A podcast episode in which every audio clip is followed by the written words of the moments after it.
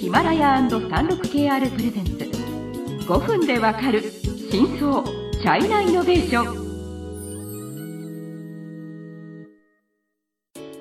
皆さんこんにちは。サンロクヘアルジャパンの委員です。日本経済新聞の山田です。はい。今週から5回にわたって最も中国を代表されるハイテク企業の一つ、うん。アリババについてはい。ご紹介したいと思います、はい。まあ、やっぱりインターネット企業中国の。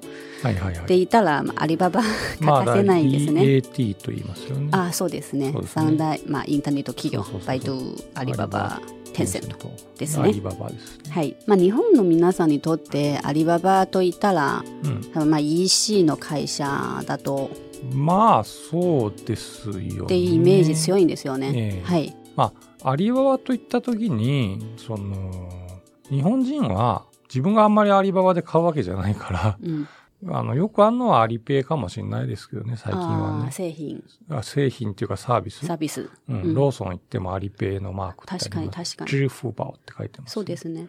まあ、EC の会社ではないよっていうのを、まあ、まず初回の番組で、うんご説明したいなって EC だ思けいます。ではないうん、EC だけではないっていう。えっ、と、まあ、逆に、まあ、アリババみたいな巨大企業になると、うんやってる、やっている業務が多すぎて、多分まあ、5分の番組ではなかなか紹介 紹介しきれないので、えっ、と、一応、一番代表的なはい。事業を、はいうん時系列ではい紹介します。はいはいまず創業は1999 99年。にアリババという名前になった。そうですね。まあ、当時は実はその、えっ、と、中国の中小企業うん。と海外のバイヤーたちをはいつながるような B2B の取引のプラットフォームでした。はい。うんまあ、一応まあ、あの、ジャックマン、創業者のジャックマンははいはい英語が得意なので、そうですねだからまあ、そういう貿易関係が、まあ、先に、こう、やりやすかったかもしれないですね。はい。そこを、まあ、4年経って、2003年の時、初めてタオバオ、つまり一番柱となる、うんえっ、と、EC のサイト、タオバオを、えっ、まあと、リリースしました一般の。消費者がはい。買えるようなもの。そうですね。まあ、一応こう C2C のビジネスモデルなんですけど、うんまあ、その個人か中、中小企まあ業そうですね。が、うんこう、物を売る、ううんん、っていうところで、うんうんそこを、まあ、そう、タオバオは本当にもう一気に広がったんですね。タオバオってこれ宝探すっていう意味ですよね。そうです。そうです。はいまあ、名前もわかりやすいし、うんで、当時は実は米国の eBay、はいはいはいはいはい。中国に来てて、うん。本当に当時はすごかったんですよ。多分、中国の多い時は8割、9割のシェアを握っていました。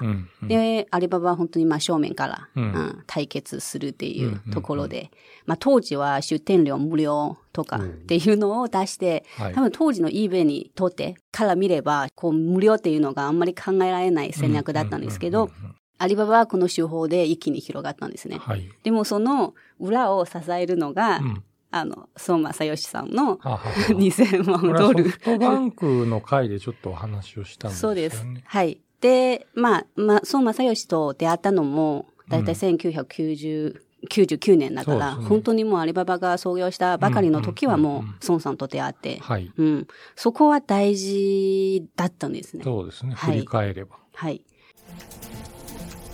36KR ジャパンのサービスコネクトは最先端の中国のイノベーションやテクノロジー企業情報を提供しています中国での事業やパートナー企業の探索などヒントになる情報が満載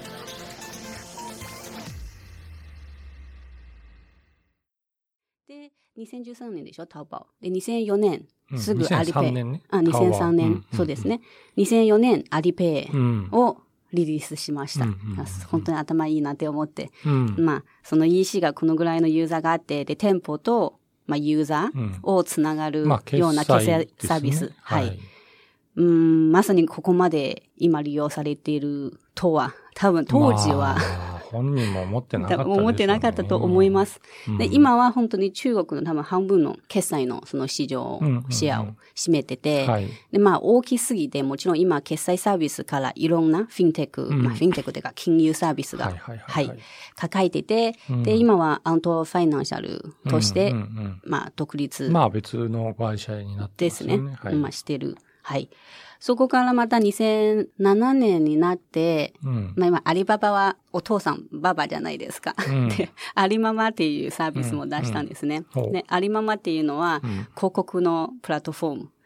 あ、タオバオに出店する人とか、その、店舗が本当に何万店もあって、そういう人たちに向けて、じゃあ広告をどうやるとか、うん。店舗をどう設計するとかっていうような感じですね。はい。で、その2008年、天猫、天猫。天猫、うん、T モールっていう、うん。まあ、えっ、と、タオバオはどちらかというと C2C という感じで、天猫は B2C ですね。はいつまりブランド大、きな会社が売る。例えば、まあ、ユニクロとか、ねアップルとかっていうような、はい、うん EC、またリリースしました。うん。結構いろいろありますね。で、つまり、はいその、今となってみると、その、その後、クラウドはい。とか、物流物流も。配達するそうですね。物流とかあと影響 EC。とかに、どんどんどんどん多角化している。中国経済のさまざまな業界や企業紹介最新のイノベーションやテクノロジーを徹底解説5分でわかる真相チャイナイノベーションこの番組の最新のエピソードはヒマラヤで配信中今すぐヒマラヤのアプリをダウンロードして要チェックで、つまり、多分言えることは、その、IT っていうかネットの、まあ、中国のフロンティアですよね。うん。で、いろんなものに多角化して、ものすごく大きな企業に、ね企業体に育ったっていう。まあ、つまりだから最初ネット取引通販があったから、他のその、クラウドだとか、うん物流だとか、まあ、いわば関連の分野そうです。よね。。まあ、その会社っていうよりは、一つの新しい経済体にになっているっていうイメージは実はあります。うんもちろん中国に対するそういう影響も、本当にまうんあ経済体ほどのやっぱ効果っていうか影響があるっていうような感じですね。ね、えっ、と、2014年、うんえっ、と、ニューヨーク取引上所、そうですね、上場して、はい。で、またまあ話題になったのは2019年、えっ、と、もう一度香港でも上場しました。それはまた、あの、次回で詳し次くうかまあん紹介しますはが、はい。で、2020年、一応まあ2019年度の決算が最近出てて、うん。えっ、と、まあ、流通総額は1兆億、え、1兆兆ドル。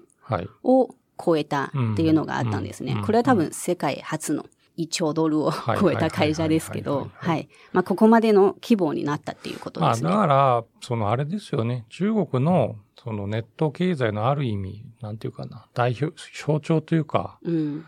まあ、縮図と言っていいのか、日本語で。ということなんで、まあ、はいそれを、もうちょっとしっかり分析すると、まあ、わかることがあるのじゃないかとそうですね。いうのが、今週の趣旨です。はい。